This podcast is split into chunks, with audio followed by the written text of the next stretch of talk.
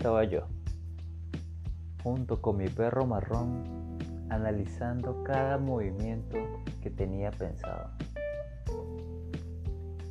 Pensando si valdría o no valdría la pena el hacer un esfuerzo más, dejarlo todo una vez más y dejar el país el cual me había recibido, el cual me había presentado oportunidades, en el cual me enamoré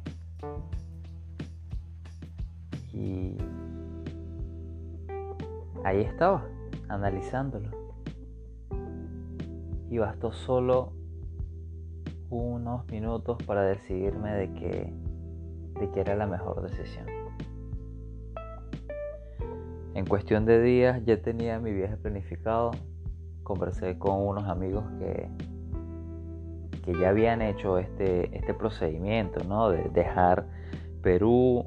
Porque, ¿qué sucede? Cuando uno tiene como, o bueno, no, no como meta Chile, pero cuando una, una persona, o por lo menos en el caso de los venezolanos, cuando viajan a Chile, es casi común es casi, pasa casi siempre de que hacen una escala en Perú. Mi escala fue de tres años aproximadamente, cuatro años aproximadamente, un poco más. Y me fui, me vine al, a Chile.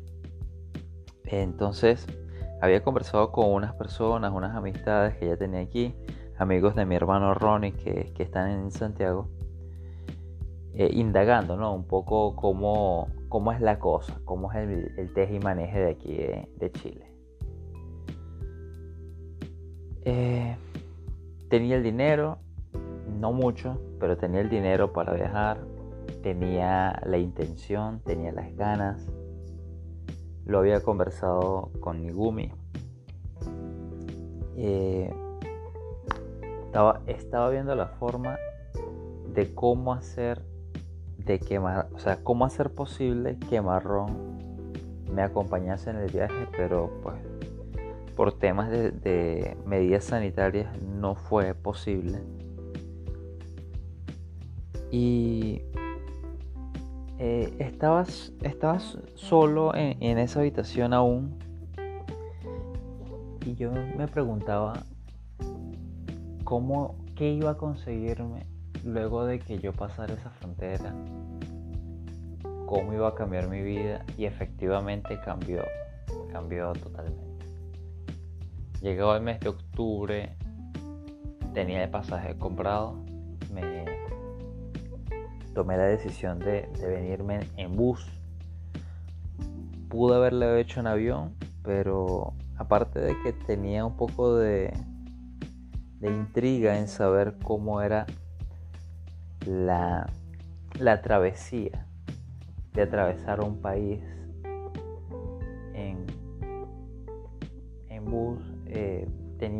tenía, como esa espinita de, querer hacerlo. Recordar que cuando yo viajé de Venezuela a Perú, viajé por avión, entonces no tenía como que mucho, mucho sentido, Y fue, fue gracioso porque yo tomé un bus de Lima a Tacna y en Tacna hice como que una pequeña escala eh, de, unos, de un autobús interprovincial a unos pequeños como como colectivos ¿sí? de cuatro puestos.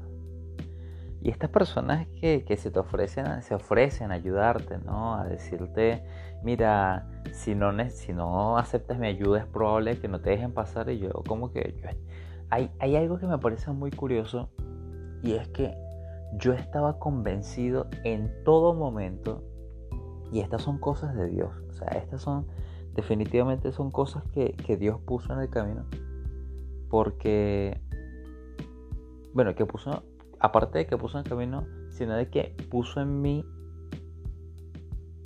la, seguridad de que yo iba a venir a Chile. Cuando yo estaba en camino, yo en ningún momento sentí así como que oh, estaré haciéndolo bien, estaré haciéndolo mal. No, en ningún momento yo sabía que tenía que seguir y seguir y seguir y seguir. Y cuando estas personas se me acercaban y me decían, no, tienes que hacer esto, tienes que hacer aquello, yo es como que si yo hubiese viajado toda mi vida. Bueno, prácticamente. Pero es como que si hubiese viajado, como que si hubiese hecho este procedimiento muchas, muchas veces. Yo, ah, no, descuide, yo lo hago. Fui, cambié billetes, compré dólares, compré pesos chilenos, esto aquí, deme tanto, compro aquí, compro allá, me subí en el carro, llené mis papeles, mi pasaporte y listo. Cuando estamos llegando al paso fronterizo de Chacayuta, si no me equivoco, el paso fronterizo entre eh, Chile y Perú, estábamos tres personas, cuatro personas, perdón, cuatro personas en el carro y el chofer nos dice, ¿no? Así como que, bueno chicos, hasta aquí los dejo yo, ustedes tienen que bajar, se agarran sus bolsos y pasen por, la, por la oficina. y aquí viene el primer encontronazo con, con la seguridad, con, la, con la gran policía de investigaciones de Chile. No, perdón, perdón, perdón. Con migraciones de Perú. Migraciones, la, gente de migraciones me pregunta si es primera vez que yo salgo de Perú. Y yo le digo que sí. Yo le digo sí, por supuesto. Yo no, no he salido anteriormente como peruano. Pero eh, como peruano yo lo obvié. Voy a hacer un paréntesis en esto. Yo tengo dos pasaportes. Un pasaporte venezolano, un pasaporte peruano. Tres meses después de que yo llegué a Perú, yo salí de Perú a Ecuador, pero fue una salida ficticia. Unos inconvenientes que ocurrieron en el camino no me permitieron llegar a, mi, a mi ciudad de destino, que era Guayaquil. Pero tenía ese sello. Tenía el sello de salida de Perú y de entrada de Perú en pasaporte venezolano. Ahora, ¿cómo las autoridades migratorias de Perú, al yo entregarles mi pasaporte peruano, se dan cuenta de esto? Pues no lo sé. La señorita, muy amable, me dice, joven, ¿seguro que es primera vez que sale de Perú? Y le digo, sí, por supuesto. Y me dice, usted salió, usted entró a Ecuador. Y yo me quedé como que, ¿what? ¿Qué? Y yo, ah, sí. Y saqué mi pasaporte venezolano. Bueno, eso se presentó para un malentendido. La señorita me selló el pasaporte me dijo, me, rayó así nulo y bueno, e, ese fue como que ahí dije, bueno, las cosas no están empezando bien, pero vamos a ver cómo lo solucionamos.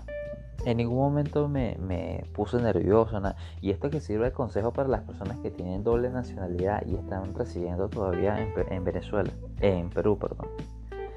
Si entraste a Perú y tienes doble nacionalidad y eres peruano y venezolano, amigo, haga un trámite que se llama, amigo o amiga, haga un trámite que se llama salida definitiva. Si usted no ha hecho eso, hágalo y averigüe lo que es. Porque debe estar acumulándose una multa, pero enorme. Enorme, enorme, enorme. Y al momento de que usted le toque salir de Perú y le toque pagar esa multa, no va a querer, bueno, va a agradecer haber escuchado el colchón.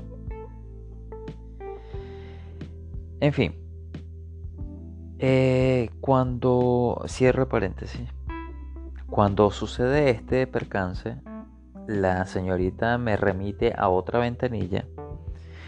Ya mi chofer se había ido, mis compañeros de viaje, de travesía se fueron, me dejaron. Y esta persona me dice, eh, mira Jeremy, eh, hay un detalle, o sea, tú tienes una multa de aproximadamente 100 dólares. Esto tienes que pagarlo en, una, en un banco de la nación. Banco de la Nación es el banco, pues, como decir aquí en Chile Banco Estado, como decir en Venezuela Banco de Venezuela, es el banco del Estado. Y yo le decía, yo no puedo pagar esto en un banco, yo necesito seguir a Chile. Y decía, tienes dos opciones. Una es de que pues te devuelvas a Tacna, te quedes en Tacna, vayas a migraciones, arregles tu documentación y no pagues nada, expliques de qué es lo que pasó. O dos, de que, bueno, yo te lo pago. Yo lo pago con mi tarjeta, eh, lo hago online y sigues tu camino. Y aquí yo empiezo a ver la mano de Dios así, en su máximo esplendor. Porque nada le costaba a esta persona decir, no, mira, váyase a otro lado. O sea, no moleste. Vaya a hacer sus cosas en, en Tacna y cuando esté bien, cuando esté el día, regresa por aquí. Bueno, esta persona me ayudó de esta forma le di los 100 dólares, me selló mi pasaporte, me devolvió mi pasaporte, lo cual para mí era una tranquilidad enorme. Y al yo pasar esa oficina de migraciones de Perú, entro a la Policía, Nacional, Policía de Investigaciones, Policía de Investigaciones de Chile, la famosa PDI. Yo dentro de mí yo decía, oye, van a preguntar esto y aquello y la verdad lo único que me preguntaron fue, eh, bueno, no, de hecho no me preguntaron nada. Eh, estaba junto, o sea, yo estaba en la taquilla, el, caballero muy amable me dijo, joven, buen día, me selló. Eh, lo único que me preguntó fue, este, ¿tiene dos pasaportes? Yo le dije, sí. Ya, ok, me permite verificar el otro, lo verificó me selló, listo, siga. Me dio el, ticket del, ingreso y al darme ese ticket con mi pasaporte yo sentí como que listo, ya hice todo lo que tenía que hacer y aquí estamos listos, lo que pase de aquí para allá, pues bueno, a darle. No me revisaron maletas, nada, absolutamente nada salí del paso fronterizo y me vi en una carretera desierta, sin nada y sin nadie. Y yo dije, ok, ¿y ahora cómo hago? Sin poder comunicarme con, mi familia para avisarles de que, bueno, de que no iba a aparecer en un capítulo más de Preso en el extranjero que, que transmiten por Nat Geo. Y a, lo lejano veo un autobús que, que hace como una pequeña parada en ese paso fronterizo y yo me acerco al chofer y le digo, caballero, va a Tacna. Y me dijo, sí, ¿cuánto, cuánto cobra? Me dijo, suba nomás. Ah, bueno, suba nomás. Yo me subí nomás. Ahí vino mi primer robo. el, el trayecto desde ese paso fronterizo al terminal de Tacna, pues es súper cerca, no es tan lejos. Y yo pagué aproximadamente como 5 dólares. Quizás está bien, yo, a mí me pareció un, precio excesivo. Bueno, llegué a Tacna, llegué al terminal de Tacna, llegué a un terminal que no recuerdo el nombre ahorita, y yo tenía un, sueño por cumplir que era comerme una empanada chilena. De, de mis metas era, yo, cuando llegue a Chile, lo primero que yo me voy a comer es una empanada chilena.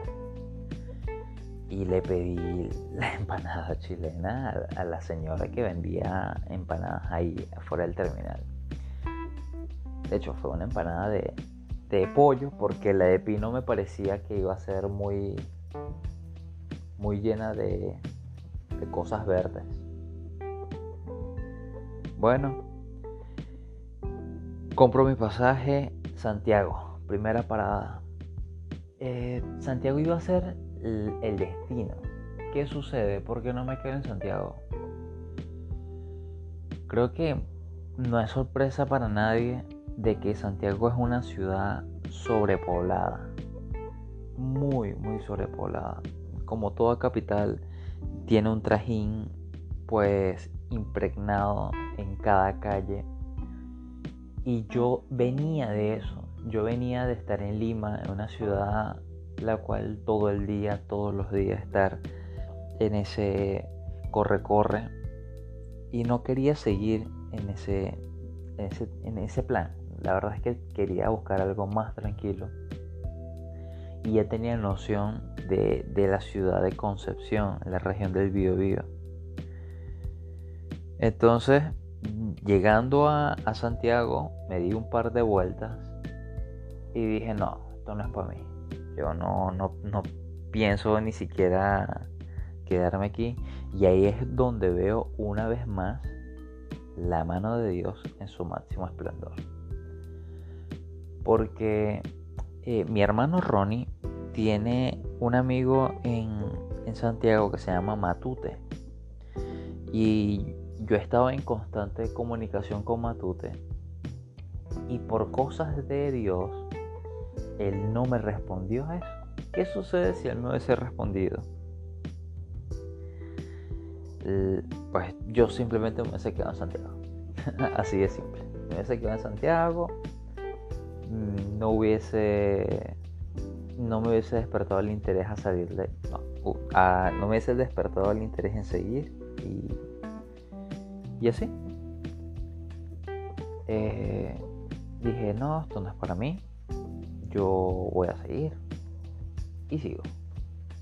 Bueno, para esto ya había conversado con mi familia, eh, les comenté el logro que era el haber ingresado a, Chile, mis primeras impresiones, mis primeras fotografías.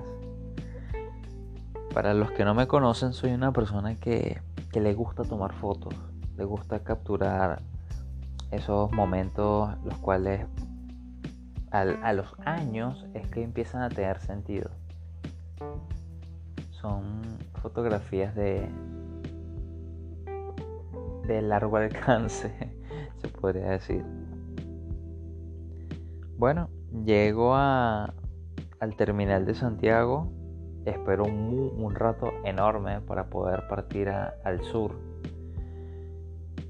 Y cuando logro comprar el pasaje a, Concepción, el mes de octubre es un mes de, lluvia para los lados del sur. O por lo menos ese día que, llegué aquí a, a, Conce. Un día muy, muy, muy lluvioso. Llovía demasiado. Cuando ya estaba entrando a Concepción, el primer recuerdo que tengo es ver el cielo nubladísimo y un aguacero, mi hermano. Pero eso era, diríamos en Venezuela, agua, pero para tirar para arriba. Eso era un palo de agua. Y me sentí en casa. Sentí como que mi cuerpo, mi, espíritu, mi, mi, mi alma, mi espíritu, sí, mi espíritu hizo esto como que ya llegué. Como que aquí estoy. Agárrate, Conce. Lo curioso de esto es que efectivamente las cosas empezaron a, salir de una manera sorpresivamente bien.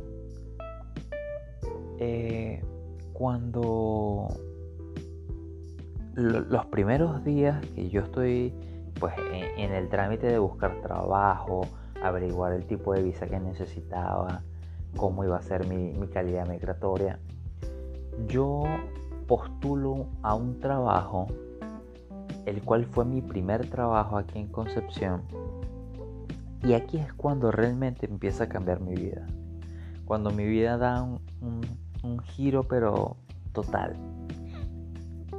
Este trabajo yo conozco a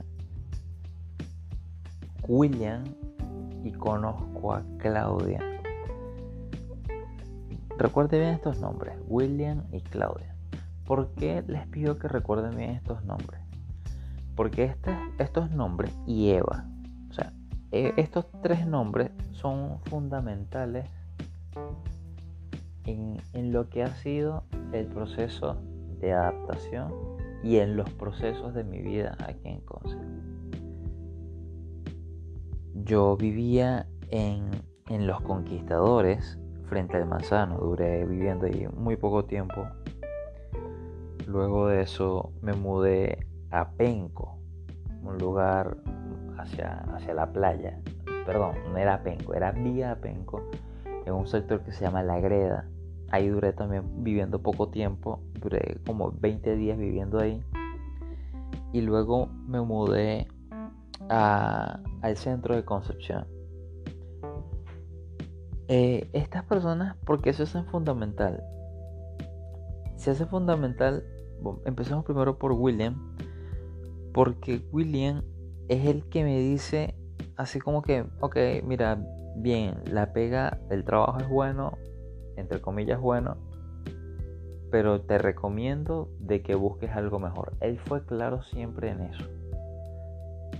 Mm, no voy a entrar en temas más, mm, a ver, no, no voy a, menospreciar ningún tipo de trabajo ni a decir, no, que este trabajo fue mal. No, todo trabajo es bueno. Pero él siempre fue claro en decirme, chamo, arregla tus papeles, este trabajo que te sirva para buscar algo más. Al igual que Eva. Ahora, ¿por qué Claudia es un, es un nombre también el cual hay que recordar? Porque Claudia me llevó a conocer quién ahora es mi segunda familia. Cuando las cosas empezaban a ponerse para mí en un, poco poco pues difícil porque cabe destacar, o sea, hay que recordar que de que yo vengo de una relación de años y la distancia siempre va a ser un factor el cual va a poner como que un poco difícil las cosas. Y estábamos pasando por ese proceso de, dificultad. Y ella ellos ellos siempre me decían como que debes tener paz debes estar tranquilo. Cuando las cosas cuando Dios quiere que las cosas sucedan van a suceder. Y si no pues tranquilo tú te, tú te paz. Freddy Ninoska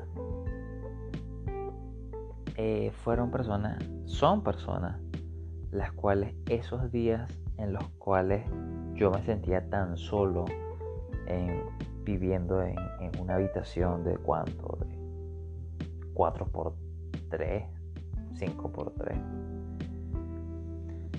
ellos me, me dieron una herramienta muy, muy, muy, muy, muy fundamental. El cual, bueno, una herramienta, no, me dieron una frase la cual todavía para mí es muy importante. Eh, el ten paz. Cuando a mí me dicen ten paz, es literal, ten paz.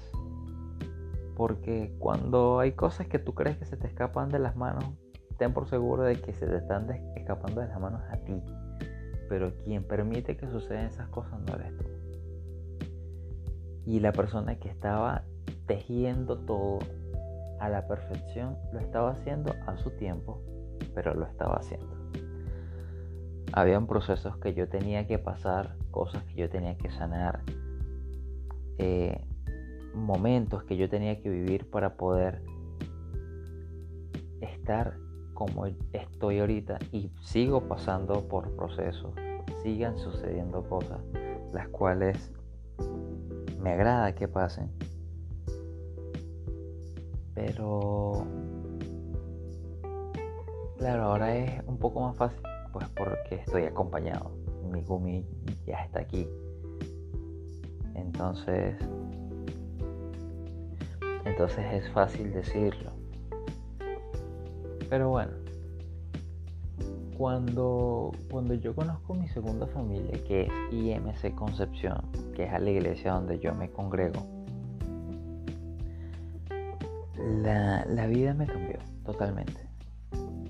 Totalmente. Más de uno de ustedes habrá volteado los ojos así como que, ah, una iglesia.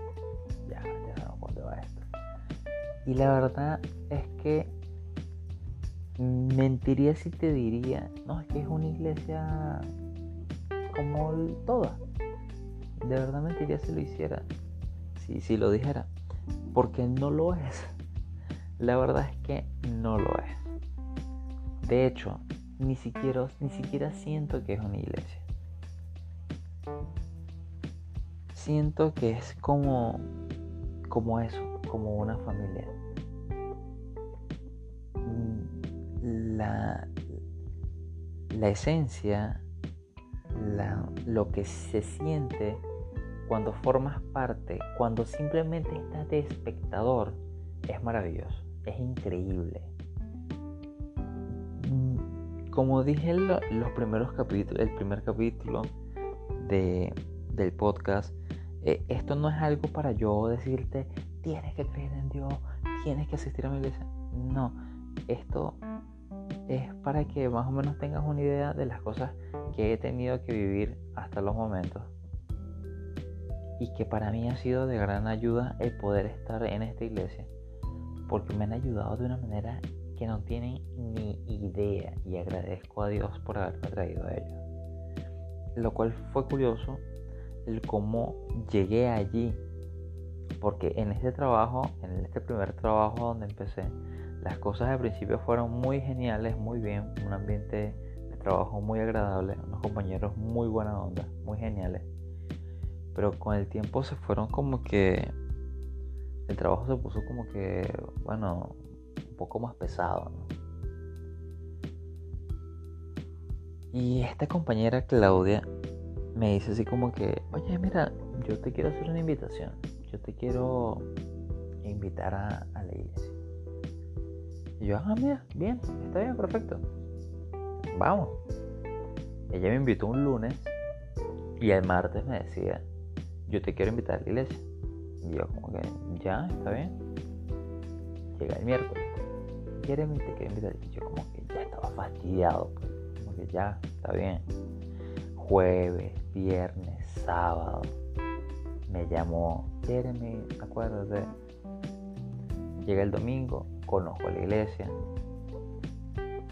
Y ese día conocí al conocí el lugar en donde quiero estar. Ese día conocí personas muy agradables, personas que que bueno, para mí son sumamente importantes. Como dije hace un rato, la esencia que se la esencia lo que se vive dentro de esta, de, esta, esta familia es algo inexplicable. En serio, es, algo que, estoy tratando de, buscar palabras para poder describir, pero simplemente tienen que estar ahí.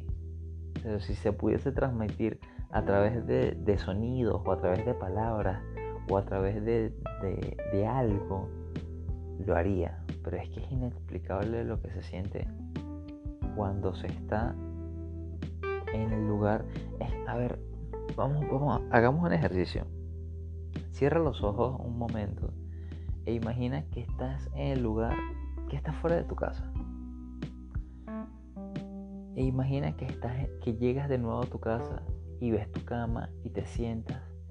Ese, ah, eso, ese, ese suspiro, ese, ese, ese confort, eso, eso se siente.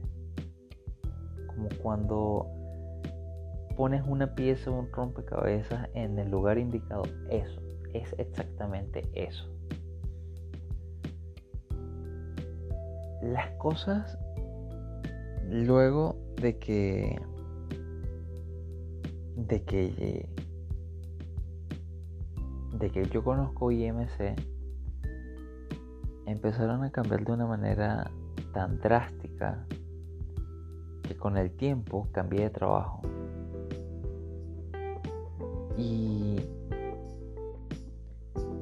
y más allá de haber pasado por el tema de, del estallido social, pues yo llegué en octubre, ¿no? Llegué octubre, noviembre, diciembre, enero, febrero, marzo, empezó la pandemia, la locura del coronavirus.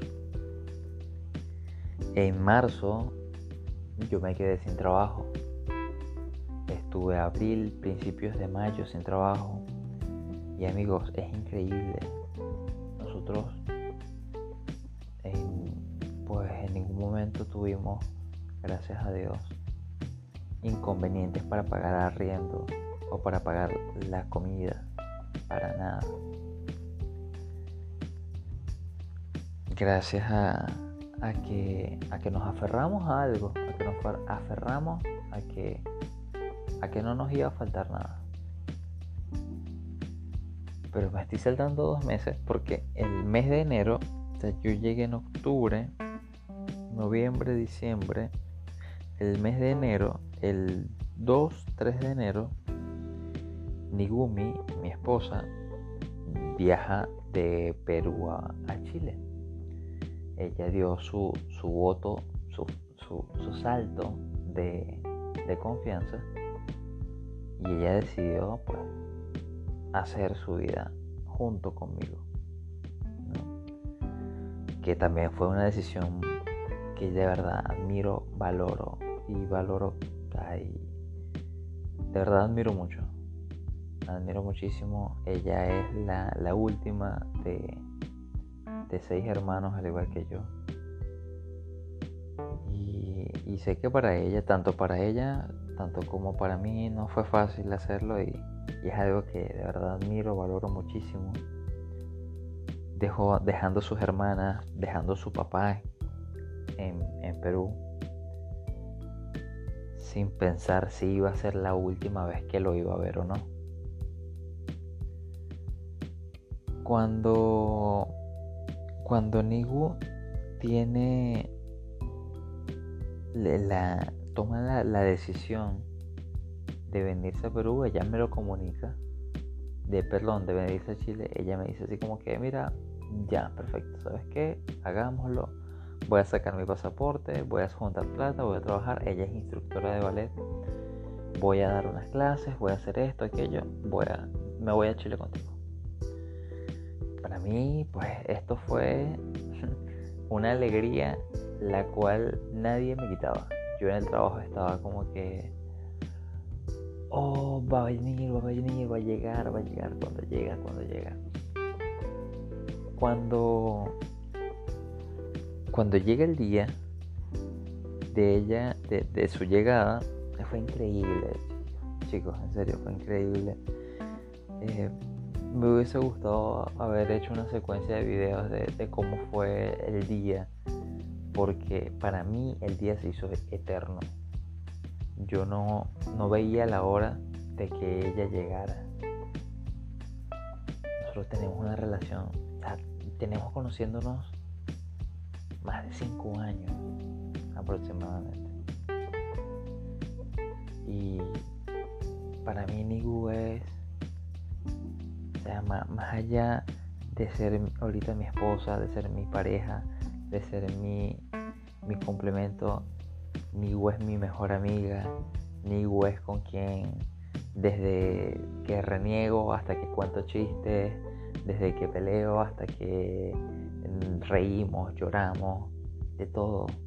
Y para mí el hecho de que ella dejara su familia, su casa, todo para venirse conmigo, es algo increíble. De verdad, de verdad es algo increíble. Es, una... Sea, me está demostrando... Bueno, no me está demostrando nada. Es algo muy, muy, muy, muy, muy importante para mí, lo cual yo valoro mucho, muchísimo.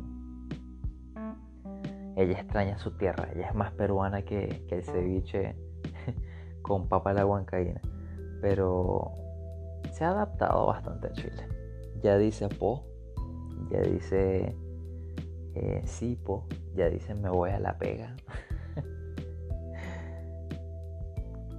Pero le ha caído bastante bien Chile. Bueno, me, me desvío un poco del tema. Cuando la. cuando empieza el tema de la pandemia y suceden las cosas de, que pues la cuarentena y todo esto, yo me quedo sin trabajo. Pasa abril, mayo, nosotros no conseguimos trabajo y pues la, nuestra, nuestros hermanos, Claudia, Juan, William, fueron de ayuda para nosotros, de mucha ayuda para nosotros, nuestra iglesia, Freddy, Nosca, porque pues tuvimos comida, pagamos arriendo y yo tuve la, la oportunidad de comenzar a trabajar en un condominio como conserje, lo cual pues fue un trabajo que necesitaba. caía bien porque no teníamos trabajo y era lo que necesitábamos. Todo iba muy bien, abril, mayo, junio, julio, agosto, septiembre. Sí, agosto, septiembre. Y pues todo iba tan bien hasta que me atropellan. Yo con, lo que iba trabajando eh, estaba pues reuniendo para comprarme una bicicleta. Me compré la bicicleta, que era con lo que me transportaba y un día de regreso a casa me atropellan, lo cual me causó una pequeña lesión en el hombro derecho, pero, pero bueno, gracias a Dios no fue, pudo haber sido peor. Ahí vinieron los primeros síntomas del querer regresar. Siendo sincero, en ese momento pensé en qué sucede, o sea, qué pasaría si yo me regreso yo no tengo por qué estar pasando por esto. Mm, no, no tengo por qué estar pasando por esto. Pero sin embargo, una vez más, una vez más, vi la mano de Dios en su máximo esplendor y me dijo así como que, hijo, tranquilo, que lo mejor está por venir. Usted calma. Y guardé calma, tuve paz. Tuve paz, seguí mi trabajo, no paré, no me di el tiempo de recuperación. Pero algo en mí me decía que tenía que seguir. En eso que yo estoy en mi turno de guardia, estoy revisando el, el teléfono como todo, como todo conserje y en eso veo un anuncio de un, de un restaurante el cual dice que se solicitaba ayudante de cocina. Y yo me llamó bastante la atención el, el restaurante del anuncio porque queda en un lugar muy céntrico, en el centro de Concepción. Y yo postulé. Sin tener la experiencia aquí en el país, perdón, sin tener la experiencia aquí en el país, yo postulé y mandé mi currículum. bueno, a la de Dios.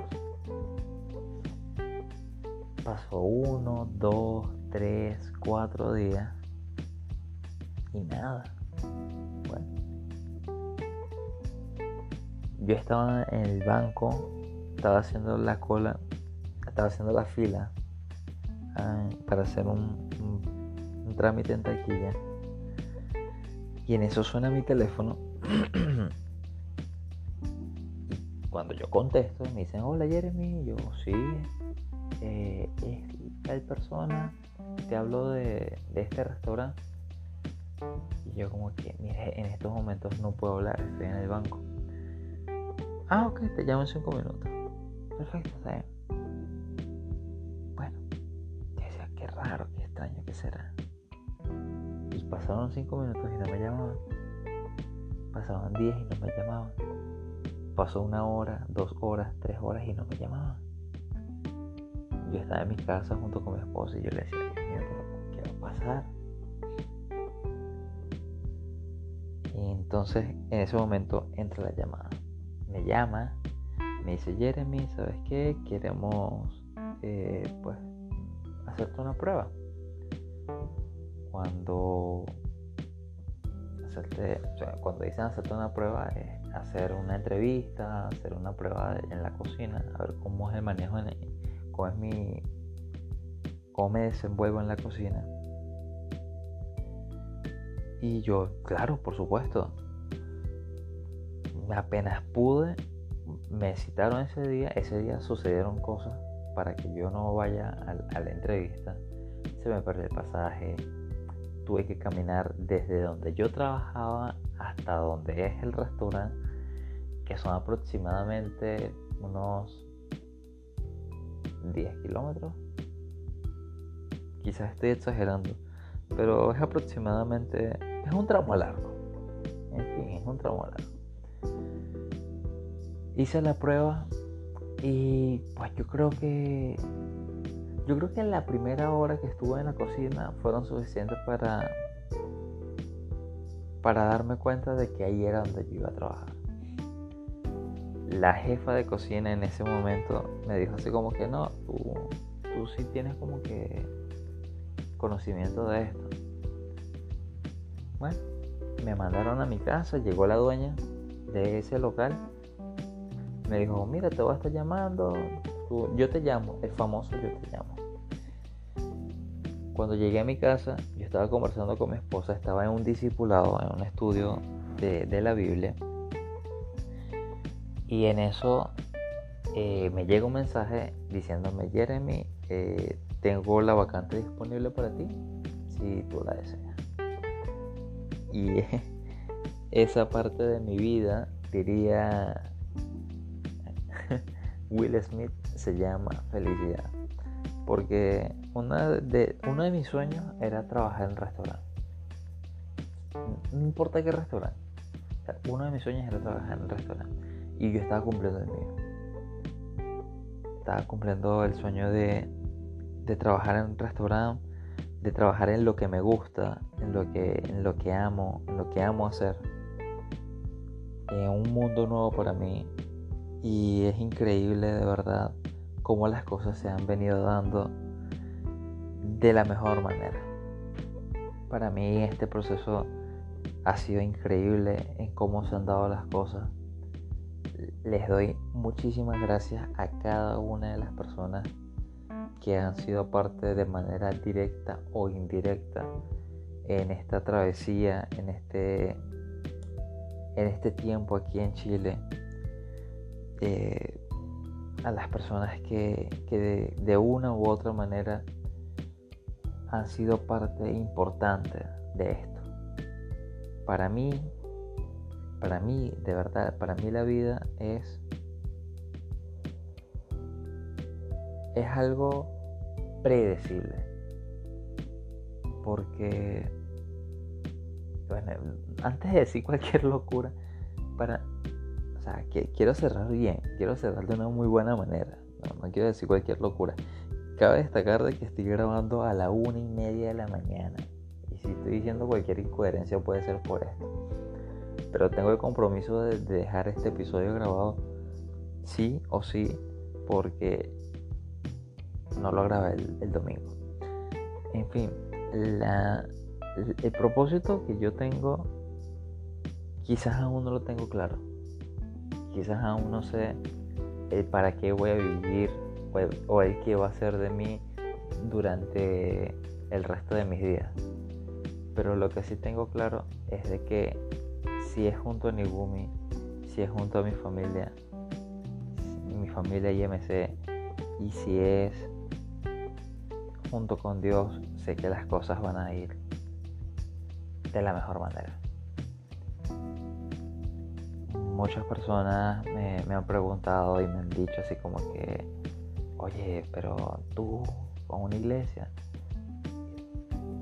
o sea, de verdad, digo, amigo, la verdad es que no tienes que ser un santo para entrar en una iglesia. Créeme que de lo vil y de lo menospreciado, Dios ha hecho lo mejor ha hecho lo mejor, lo mejor, lo mejor, Dios lo ha hecho. Entonces, mi invitación es a que a que me escriba. los días martes, sobre todo. Ya luego les dejaré la información de por qué los días martes. Pero esa es mi invitación. De verdad, esta es mi invitación. Siéntate un poquito en, qué es lo que quieres, qué es lo que estás haciendo contigo. Hoy estás ahí desde donde me escuchas. Mañana no lo sabemos. Hace dos años estaba en Perú. Hace seis años atrás estaba en Venezuela. Y quizás en tres años más estaré, no sé, en otro país junto con mi esposa, con hijos o sin hijos. Pero sé que, que las cosas se van a dar bien. Y siempre y cuando tenga un colchón, las cosas van a ir mejor.